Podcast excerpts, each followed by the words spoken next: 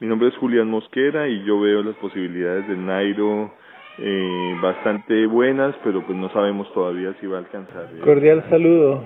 Me parece que Nairo está haciendo un muy buen tour, pero si quiere ser campeón tiene que dar un golpe de autoridad, así como lo suele dar Froome también. Así que. Mi nombre es Sergio Londoño. Creo que Froome tanteó las fuerzas de Nairo y Nairo respondió, no perdió ni un solo metro en ningún momento. Amigos de la cadenilla, les habla Juan Pablo Giraldo desde Nueva York. ¿Cómo se puede saber que tanto Froome como Quintana quieren estar en mejor forma eh, al final de la segunda semana o, o en la tercera semana?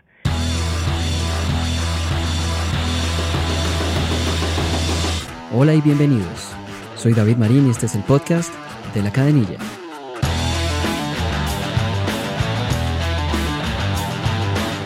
Estamos con el profesor Genaro Leguízamo, como siempre, nos acompaña para hablar de ciclismo colombiano desde su conocimiento y desde el enfoque de alguien que ve el ciclismo como mucho más que emoción, sino eh, números y ciencia detrás de lo que sucede en las carreras. Eh, estamos en un día de descanso luego de la novena etapa del Tour de France 2016. Tenemos a Nairo Quintana eh, bien ubicado, con unos pocos segundos de retraso sobre, sobre Froome, pero dejemos que sea Genaro Leguízamo eh, el que hable de estas nueve etapas de lo que sucedió en este fin de semana, en el que se llamó el tríptico eh, de los Pirineos y de lo que podemos esperar de Nairo para lo que falta de carrera. Profesor, le dejo los micrófonos para que sea usted el que nos cuente cómo vio la carrera y qué podemos esperar de aquí en adelante. bueno, David, muchas gracias. Eh, yo veo una carrera bastante calculada por parte del Sky y bastante calculada por parte del Movistar. El ataque eh, muy certero que lanzó Froome con toda seguridad fue algo que lo planearon y lo planearon mucho y no sé cuántas veces Froome habrá hecho esa bajada y él tenía claro que ahí podía obtener alguna ventaja.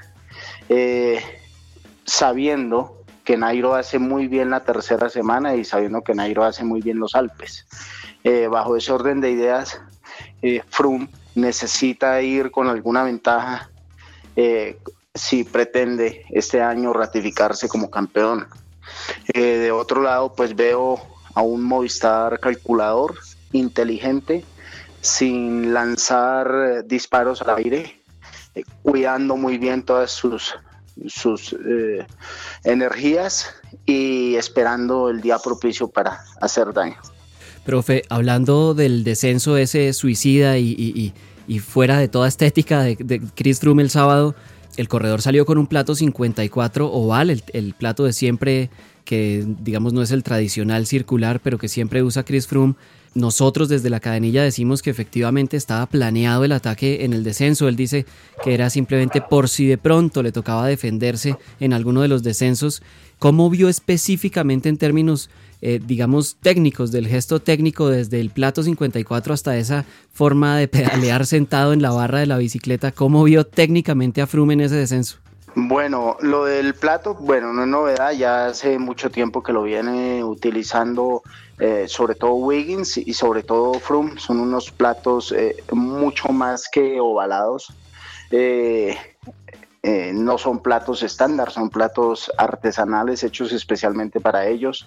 Eh, seguramente los han probado, los han testeado mmm, y se dieron cuenta que ahí es donde obtienen el mayor rendimiento.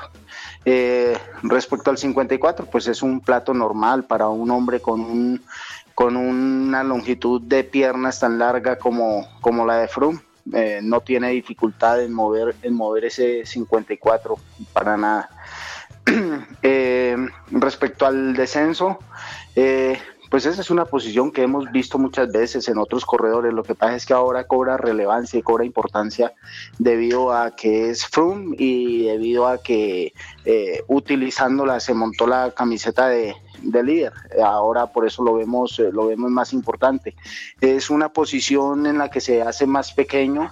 Eh, se disminuye el área frontal, se disminuye el coeficiente de rozamiento y permite descender más rápido cortar el viento de, de una mejor forma. Eh, claro, no es la más ortodoxa, no es la más segura, pero como en esto se trata de arriesgar, por, por, por, cualquier segundo. Entonces, pues bien vale la pena. En el alto rendimiento hay que arriesgar. Eh, tal vez no sea tan bonito, pero efectiva sí es. Sí, eso sí quedó demostrado. Profe, hablaba Nairo y lo teníamos en un video que los oyentes pueden encontrar eh, tanto en la página de Facebook como en la, en la cadenilla.com. Nairo fue muy claro en decir que parpadeó un instante tomando ese bidón de agua en la cresta del último puerto y que cuando se dio cuenta, Froome se le había escapado. Evidentemente Froome no ataca porque Nairo coja la botella, pero ¿qué pasó por la cabeza de Nairo? Uno piensa y dice, son 16 kilómetros de descenso, ya, ya no voy a tomar agua, arranco y no me despego de, de, de, Froome. ¿Qué pudo pasar por la cabeza de Nairo en ese instante en el que prefirió coger una botella? Él jamás se imaginó que Froome lo iba a atacar en un descenso. Bueno, es que normalmente ya de ahí en adelante ya no se podía tomar líquido, pues no solo por reglamento, sino por las características del recorrido. Y, y, pues porque el reglamento prohíbe en los últimos 20 kilómetros tomar líquido. Entonces era un momento adecuado para abastecerse y llevar una reserva para el final. Eh, y seguramente eso no lo hace solo Nairo, lo hace todo el mundo. Lo que pasa es que eh, eh, pues eh, Froome ya tenía en su mente lanzar el ataque y, coincidencialmente dio con, el hecho que Nairo estaba, estaba recibiendo su caramañola. Yo me imagino que Nairo dentro de sí alcanzaría a, nombrar a, la progenitora de Froome por que él pensaría que era una mala jugada o, o, que era faltar al juego limpio. Yo no lo veo así, el ciclismo es de oportunidades y tampoco yo creo que Froome se haya aprovechado de la situación, simplemente él lo tenía planificado y no iba a dejar de hacerlo porque Nairo estuviera o no en ese momento recibiendo líquido o recibiendo periódico para ponerse en el pecho o recogiendo el impermeable o lo que hubiera sido. Eh, se notó, así estaba planificado.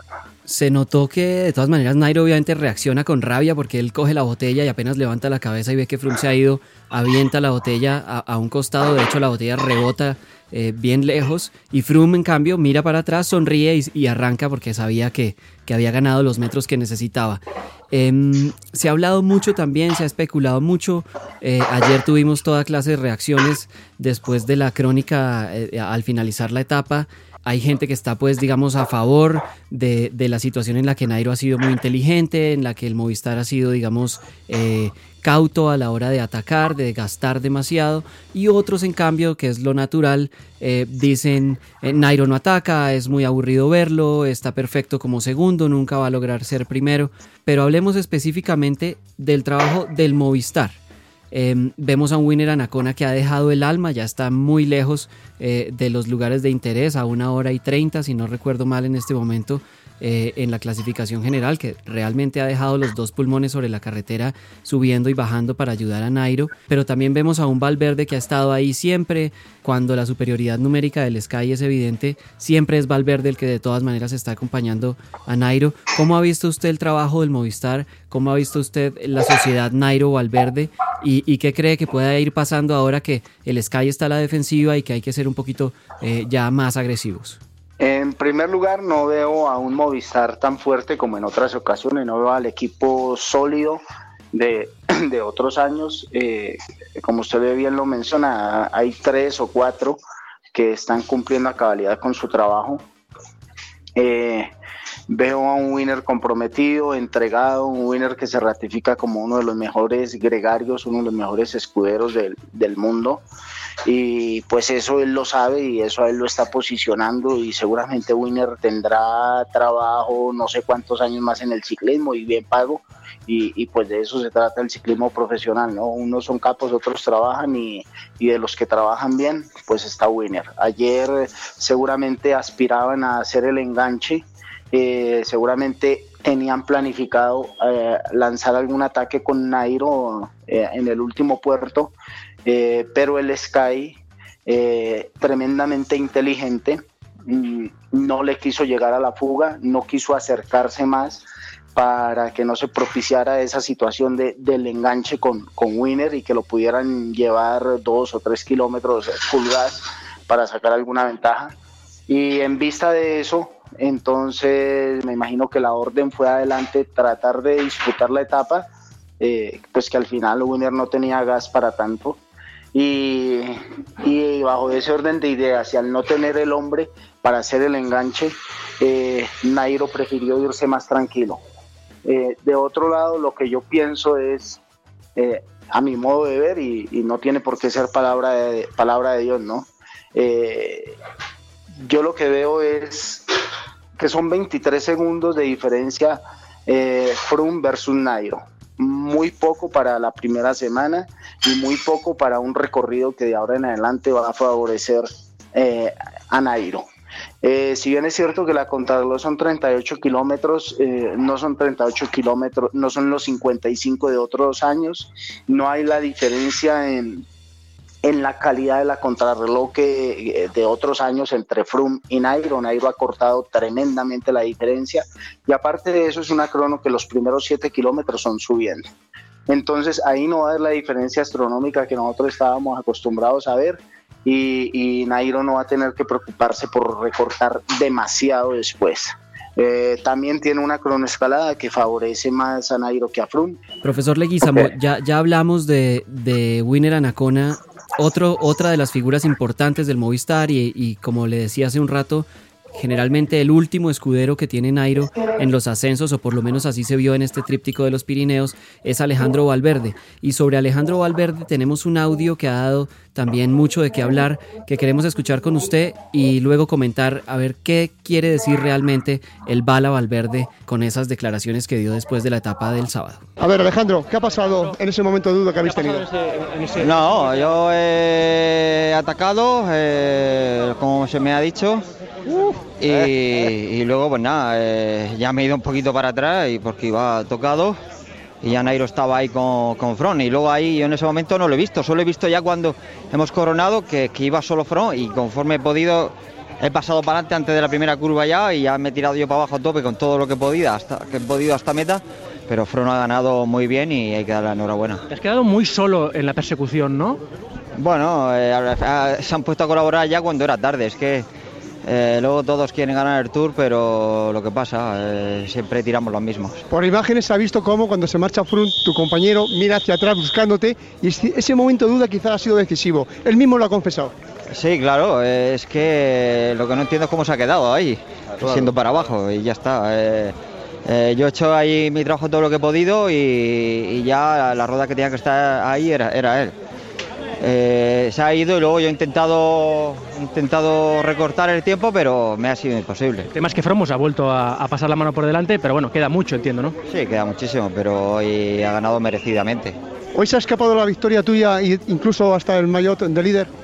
tal como era el final. Pero que vamos a ver, que no venimos a eso. ya lo sabemos, sí, ya lo sabemos, pero sí, pero bueno, pero podría haber ocurrido perfectamente. Por, por, por, por, podría haber ocurrido, pero aquí venimos a lo que venimos. Había momento que hubieras podido hasta ganar la etapa, Alejandro. Por eso. Si, no se sí, pero bueno, eh, si aquí venimos a, intentar eh, estar con Nairo eh, y es lo que estamos haciendo. Preguntarle quién le ha mandado a atacar. ¿Quién te ha mandado a atacar? Quintana. Espera, vamos a preguntarlo. Alejandro, ¿quién te ha mandado a atacar? ¿Quién te mandó a atacar? Ha arrancado este, ha arrancado... No, pero ¿quién te mandó a ti? ¿Quién te mandó? Ha arrancado en y entonces ha ido ya por él y luego eh, me ha dicho Nairo que acelerara y yo pues he acelerado. Profe Leguizamo, dos cosas llaman la atención eh, de las declaraciones de Alejandro y hay que entender que son unas declaraciones en caliente, recién bajado de la bicicleta y ahí hay un montón de hormonas y de químicos cerebrales que de pronto no, no son el mejor momento para uno hablar. Uno es que de todas maneras Valverde insiste e insiste e insiste aunque no parezca muy creíble, digamos, por momentos en que él está en el tour única y exclusivamente por ayudar a Nairo Quintana. Eh, ¿Usted lo ve así? Sí, yo lo veo así. Yo lo veo así. Eh, no ha sido como, como en otros años. Y, bueno, y, ante la ratificación verbal de él y, y, como se han presentado los hechos, eh, yo sí veo a un Valverde comprometido con la causa Nairo para, para este tour. Y lo segundo sería, obviamente, eh, se, era notorio en las declaraciones de Valverde la molestia entre, entre el descuido ahí con el bidón y por qué Nairo se detiene más bien a esperarlo a él antes que atacar, digamos que contraatacar a Froome. Valverde lo deja muy claro, era él el que tenía que seguir esa rueda, era él el que siendo de bajada eh, tenía que lanzarse inmediatamente a riesgo de que de pronto, como le digo, después de, la, de las reacciones que tuvimos ayer en la cadenilla, después digamos de nuestra crónica de la etapa, ¿será que Nairo ahí, digamos, además del descuido de la botella, también en lugar de que la reacción fuera sigo a el esperar a Valverde fue un error también de Nairo? Posiblemente sí, Posiblemente sí, pero también confianza en su escudero, confianza en Valverde y el saber que Valverde podía más que, el mismo Nairo y de pronto que lo pueda llevar sin, sin desgaste. Eh, entonces, pues son decisiones en carrera que se tienen que tomar en un segundo y a veces se toman mal, pero pues eso forma parte del ciclismo. Eh, no todos, no todos somos perfectos y ser profetas del pasado, pues es realmente, realmente fácil. Mm, pero en el, en, el, en el momento hay que tomar decisiones. A veces salen bien, a veces salen mal. En esta ocasión no salió tan bien. Eh, se perdieron 23 segundos y, y, pues bueno, pero yo creo que el, yo creo que el Tour no se va a definir por 23 segundos. Eso, la diferencia va a ser mayor y yo sinceramente creo que va, eh, que sí, o sea, creo profundamente en Nairo y creo que le va a sacar unos dos minutos al final a, a Froome en los campos en los campos elíseos siempre y cuando no ocurra pues nada nada de lo que todos sabemos que, puede ocurrir en el ciclismo no claro. Vimos en, en efecto vimos sobre la carretera lo vimos ayer domingo eh, ese nuevo motor a gasolina de Nairo no, no, no los conté, es imposible la, cantidad de aceleraciones que tuvo Froome porque es que todos lo atacaron. El único que estuvo a rueda de Froome siendo conservador fue Nairo, pero cada vez que Froome cambió de ritmo, todas las veces Nairo pudo responder y jamás se le vio descompuesto.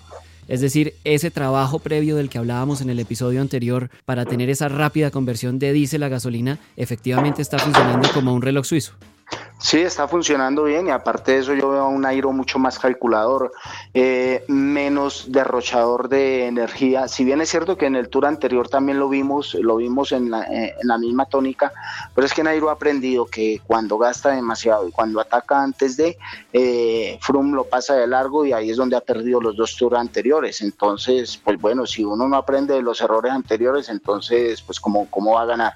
Yo creo que él está midiendo muy bien, está calculando todo muy bien Aparte de todo, David, ¿qué sentido tiene eh, o qué sentido hubiera tenido que ayer Nairo atacara, que descontara tiempo, que posiblemente se montara de líder con 5, con 7, con 10 segundos y, poner a su escuadra que no está tan fuerte como el Sky a, a trabajar una semana completa, a defender un liderato por tan poco, eh, a gastar sus energías y eh, yo creo que lo que están haciendo es esperando que el Sky se vaya diezmando día a día y que en la tercera semana, cuando el Sky no disponga sino de dos o tres buenos gregarios y, que al final eh, vean a, a más devastado y más desgastado, eh, ahí lanzar el ataque furibundo. Finalmente, todos sabemos que para Nairo no, no es un problema eh, sacarle en, en, un premio de montaña, en una etapa que termine en un premio de montaña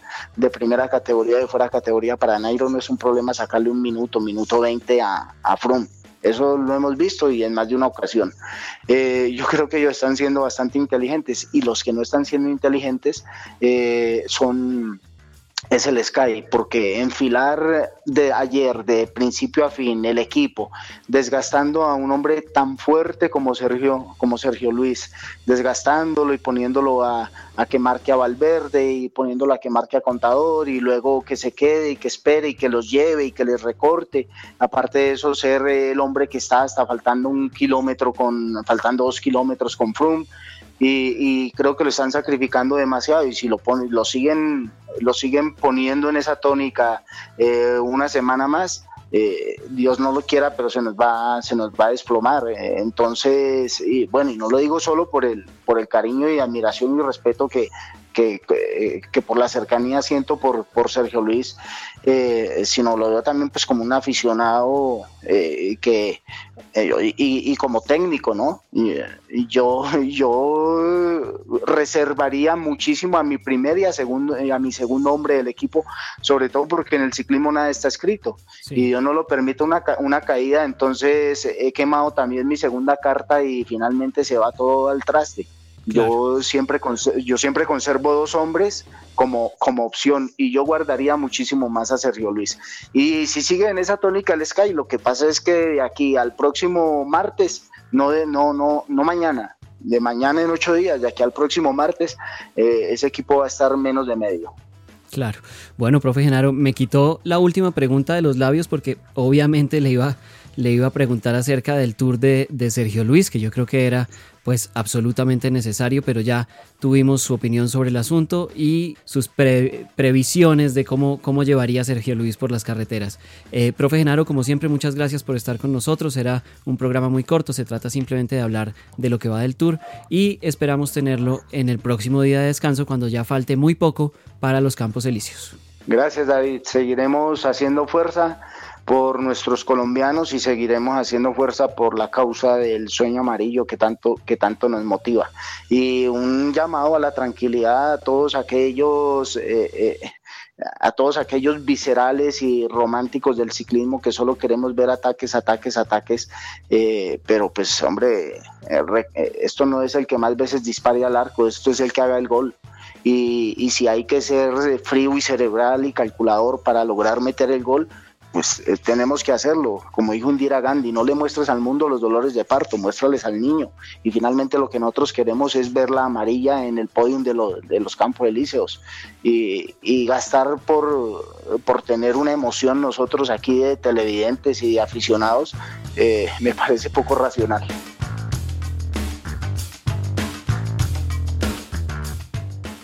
Antes de terminar, tenemos que agradecer a todas las personas que nos dejaron sus mensajes de voz y queremos seguir recibiendo sus opiniones por ese medio y poder contar con ustedes para la realización de este espacio. A Juan Pablo Giraldo, el oyente que nos dejó la pregunta al comienzo del programa, le contamos que en una conversación informal con el profesor Saldarriaga, él hizo algunas cuentas con la última fecha en la que Quintana estuvo entrenando en la altura de Boyacá, a la que le sumó tres semanas, que es el tiempo promedio que un corredor conserva la adaptación del hematocrito, y la fecha coincide casi exactamente con el día de la etapa del Mont Ventoux, que es el jueves de esta segunda semana de carrera. Como siempre, gracias por escucharnos hasta el final. No olviden compartir este programa en sus redes sociales y suscribirse en cualquiera de las plataformas de podcasting disponibles para todos los sistemas operativos. Los esperamos en una próxima emisión.